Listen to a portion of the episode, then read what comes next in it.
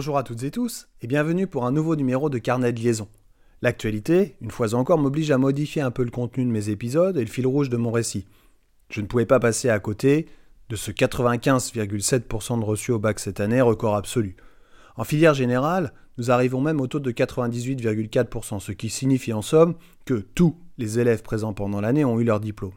Alors on fustige ces pauvres bacheliers depuis une semaine et leur bac Kinder Surprise, alors qu'eux n'y sont pour rien. Au-delà du taux record lié en partie aux conditions particulières de cette année, deux points m'interrogent. Tout d'abord, l'évolution strictement croissante de ce taux de réussite depuis plusieurs dizaines d'années maintenant. Pourquoi ce taux augmente chaque année? Les élèves sont-ils devenus plus compétents, mieux formés? Peut-être que c'est ce qu'on veut nous faire croire. En tout cas, chaque année, la divulgation des résultats donne lieu à un satisfait généralisé, donnant crédit à un système qui soi-disant fonctionne bien. Ou alors, on pourrait se dire de manière plus cynique que dans une gestion de flux économique, l'évacuation par le haut permet justement d'économiser des redoublements potentiels. L'autre aspect qui me questionne est l'incohérence, me semble-t-il, entre le contenu des épreuves proposées, souvent riches, assez difficiles même parfois, je pense notamment aux résolutions de problèmes dans l'épreuve de physique ou aux épreuves expérimentales des sections techno, et la bienveillance absolue dont les correcteurs font preuve, ou plutôt doivent faire preuve puisqu'ils respectent des consignes, bienveillance absolue, disais-je, lors de la correction, ou comment mettre des points sur des copies blanches. Je rappellerai également que les notes sont systématiquement arrondies au point entier supérieur avant d'être multipliées par le coefficient associé. Ainsi, un 11,5 devient 12, et si l'épreuve est coefficient 8, voilà 4 points gratuits. Mais pourrait-on faire autrement? Pourrait-on être moins bienveillant?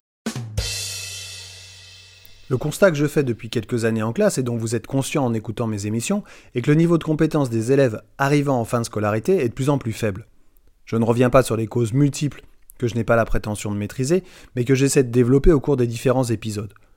Le niveau général des élèves étant de plus en plus faible, et les épreuves du bac étant ce qu'elles sont, riches et parfois difficiles, si les jurys étaient amenés à corriger comme ils le feraient pendant l'année en classe, le taux d'échec serait considérable. Les gouvernements successifs de gauche, de droite ou d'ailleurs seraient-ils prêts à accepter cela? Bien sûr que non.